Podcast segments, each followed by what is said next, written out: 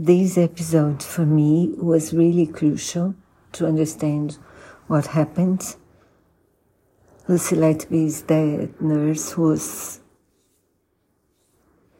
will serve life in prison because she's she murdered seven newborns and all, was also condemned for trying to murder six more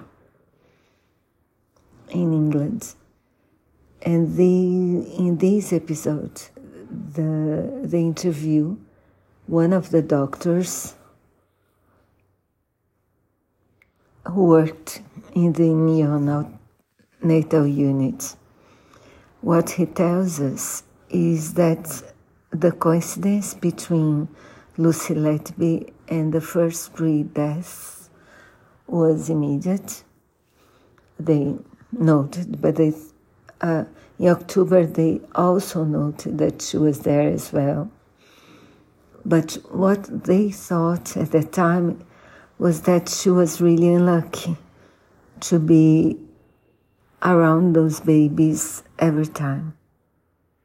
Only in February the next year, 2016, in February, they were really suspicious, but they they they contacted the trust of the hospital for uh, before in 2015, I think in October already but they started to really believe that she had something to do with the deaths in February. And then the hospital, but the trust only took her from the intensive care unit in July after the death of two of triplets. The third baby was taken to another hospital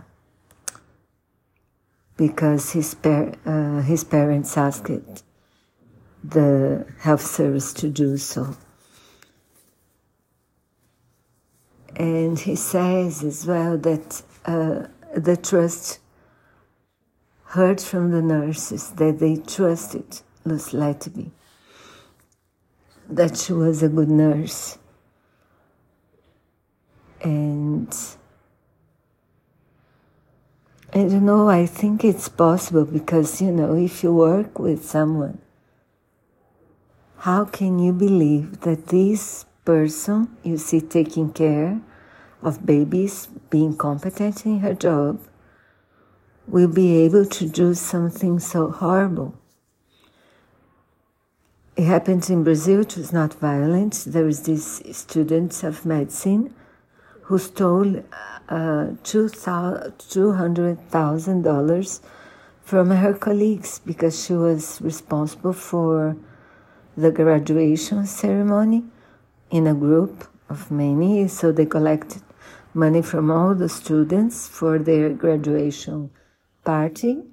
She stole the money and she was found by, by accident. So, you know, who would believe that a colleague who went to shifts with you, to parts with you, who, who you lived with, uh, we studied with uh, six, for six years. How can you imagine? So I believe that it's very difficult, especially for the closest, for the closest to her, to believe that she was capable of murder. So many that they were, there was a monster among them. So, and another thing that was really sad, and, you know, is that they're still asking themselves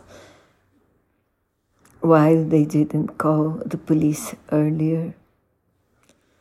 Maybe perhaps some of at least few, a few of the babies wouldn't die. And yeah, really, really sad, but I do recommend this episode because I think it's, yeah. it's crucial to understand the story and what happened and